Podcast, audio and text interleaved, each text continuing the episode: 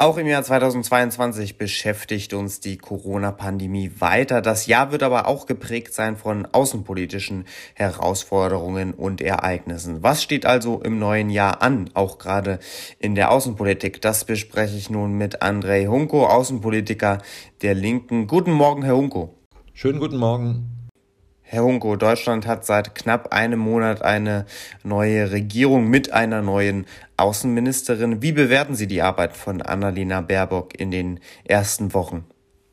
Naja, es ist immer schwer, nach ein paar Wochen ähm, schon die Arbeit äh, zu bewerten. Äh, ich mache mir ein bisschen Sorgen, was die äh, Ostpolitik angeht, was die Russlandpolitik angeht. Frau Baerbock hat ja auch die Genehmigung von Nord Stream 2 wieder in Frage gestellt. Ähm, äh, da habe ich meine Zweifel, ob das der richtige Weg ist. Aber letztlich werden wir das ähm, äh, dann über die Legislatur bewerten müssen. Aber wie gesagt, insbesondere äh, in der Ostpolitik ähm, äh, sehe ich die Signale bisher kritisch. Dann schauen wir jetzt mal auf die Ostpolitik. Gehen wir auf Russland ein, beziehungsweise auf den Ukraine-Konflikt. Erste Zeichen von Diplomatie sind ja nun zu erkennen. Am 10. Januar soll es Gespräche zwischen den USA und Russland geben. Welche Erwartungen haben Sie denn an diese Gespräche? Naja, das ist auf jeden Fall begrüßenswert, äh, dass es wieder Gespräche gibt. Äh, Gespräche sind immer besser als äh, Säbelrasseln. Meine Erwartung ist eigentlich, dass, dass man zu konkreten Vereinbarungen kommt. Es muss wieder ähm, stabile Gesprächsformate geben, die sind ja weitestgehend äh, abgebrochen, also jenseits dieses Gipfeltreffens ähm, ähm, äh, sollte es halt, äh, so wie beim NATO-Russland-Rat etwa, wieder äh, ähm, kontinuierliche Gesprächsformate geben.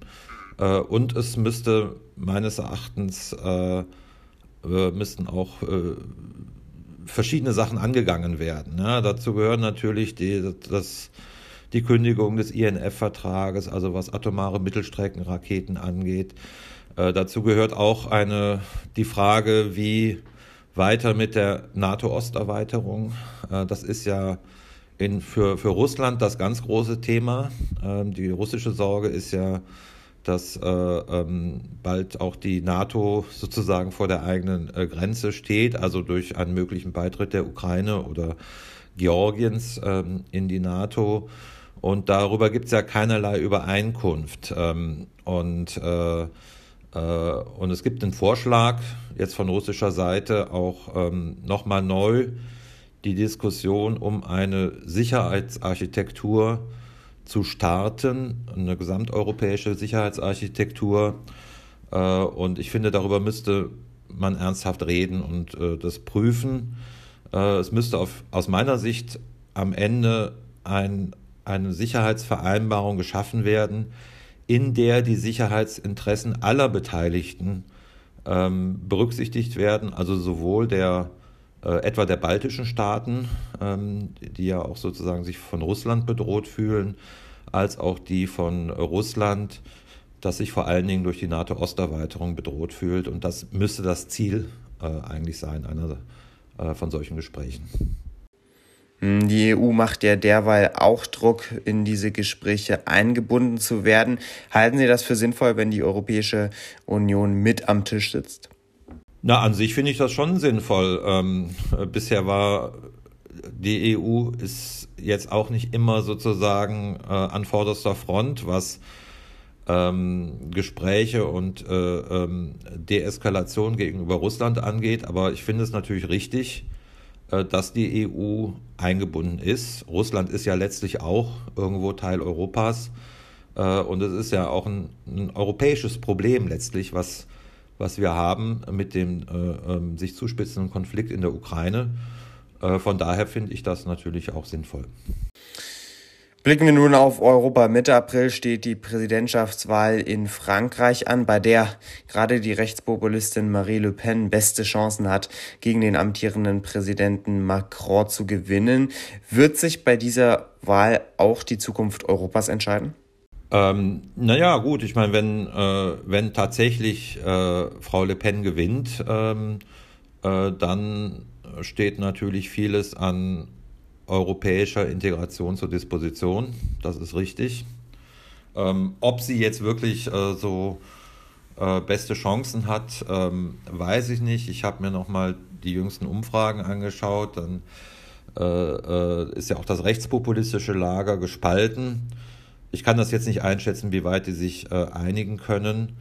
Ähm, aber ähm, ich rechne eigentlich nicht damit, dass sie gewinnt. Aber Ihre Frage, ähm, wenn äh, Le Pen gewinnt, dann ist äh, das europäische Projekt in der jetzigen Form, äh, denke ich, tot. Herr Ungo, eine letzte Frage zum Schluss. Sie sind auch europapolitischer Sprecher Ihrer Fraktion. Ähm, ich wollte eigentlich gar nicht auf die Corona-Lage in diesem Gespräch eingehen. Allerdings hat ja nun Omikron einiges verändert und die Corona-Lage in ganz Europa vergleichbar gemacht.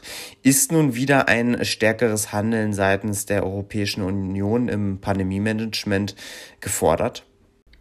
Naja, ich, ich teile nicht ganz die, ähm, die überwiegende Einschätzung äh, in den Medien, ähm, dass äh, ähm, Omikron jetzt, also diese Mutation so dramatisch ist. Es gibt ja eine gewisse Hoffnung, dass die Verläufe milder sind äh, und damit und gleichzeitig praktisch dieses Virus äh, die gefährlicheren Delta-Variante verdrängt äh, was die EU angeht, ähm, äh, so ist es so, dass die EU vor allen Dingen äh, diesen äh, ähm, Covid-Pass ähm, protegiert.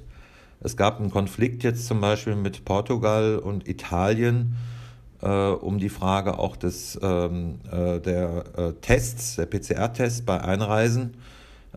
und ähm, da kann ich eigentlich die einzelnen Länder verstehen, dass sie sagen halt, äh, wir wollen, ähm, äh, das reicht nicht aus mit dem Covid-Pass, also nur mit der, der Impfung, weil die Impfung ja keine sterile Immunität beinhaltet und kann sozusagen da auch die, die, die Position der einzelnen Länder ver, verstehen.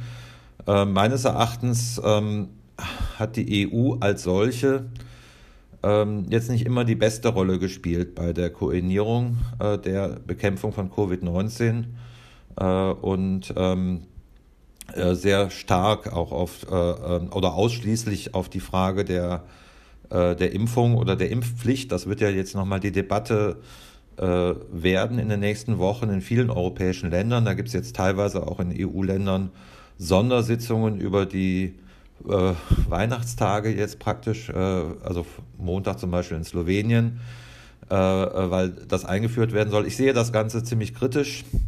Äh, ich äh, glaube, wir brauchen einen umfassenderen Ansatz zur Bekämpfung von Covid-19. Dazu gehören halt Tests genauso wie vielleicht die Impfung, aber auch Medikamente.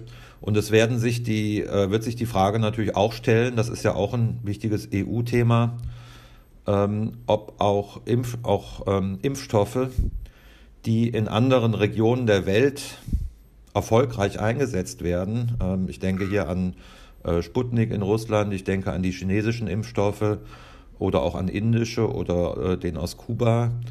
Ähm, ich finde, ähm, die sollten, wenn nicht zuge zugelassen, aber doch zumindest anerkannt werden in der EU, weil wir haben ein Riesenproblem damit, dass Menschen ähm, äh, geimpft worden sind, äh, vielleicht in der Türkei, vielleicht in äh, anderen Regionen der Welt, aber äh, sich kaum noch in der EU bewegen können. Und das, ähm, das untergräbt natürlich auch äh, ähm, internationale Beziehungen am Ende. Und ich glaube, hier muss die Anerkennungspolitik, ähm, das eine ist die Zulassung, aber ich meine zumindest die Anerkennung von, von Gesundheitszertifikaten aus anderen Regionen, das muss nochmal auf den Tisch in der EU. Sagt André Hunko, Außenpolitiker der Linken im Deutschen Bundestag, heute hier im Interview bei Politik mit Stil. Dankeschön, Herr Hunko, für das Gespräch. Ja, vielen Dank.